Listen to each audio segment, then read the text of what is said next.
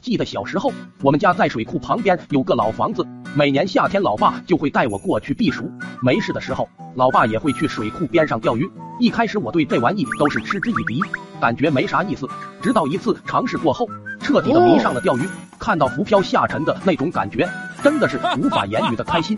那天我早早的来到了水库边上，结果从白天到傍晚一直都没有收获。老爸喊了我好几次回家吃饭，我当时脾气也倔，大声的吼道。今天我要不钓一条上来，打死我也不回去。说着，继续盯着我的浮漂。老爸只好无奈的摇摇头。这天黑了还不回去，当心水猴子把你拉下去。转头就走了。慢慢的天又黑了些许，还是没有一条鱼上钩。今天真是邪门了。我慢慢的开始着急起来，四周静的可怕，脑瓜就开始胡思乱想，什么水猴子乱七八糟的，慢慢的没了心思。但是我话已经放出去了，就这样回家，老爸估计得说我没志气。我的小脸还往哪放？于是又死死的盯着浮漂。突然，浮漂猛地往下一沉，把胡思乱想的我吓得浑身一震，这才反应过来，立马提起鱼竿就往上拉，根本拉不动。接着就看见水面翻起了泡泡，水下好像还有什么声音，隐隐的还能看到一丝光亮。我吓得倒地，接连退后了几步，抓起手边能抓到的石头，统统往那边扔了过去，脸色铁青的观察那边情况。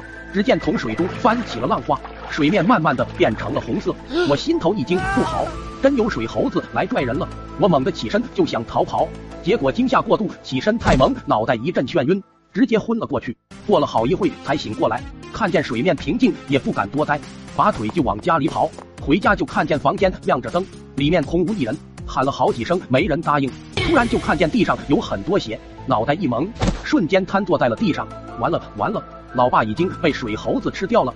看来这地方不能待了，我赶紧就往我爷爷家跑。路上黑漆漆的，突然就看到了一个头上长着白毛的东西，一瘸一拐的往这边走来。水猴子，我吓得差点叫出来，连忙躲到了树后面。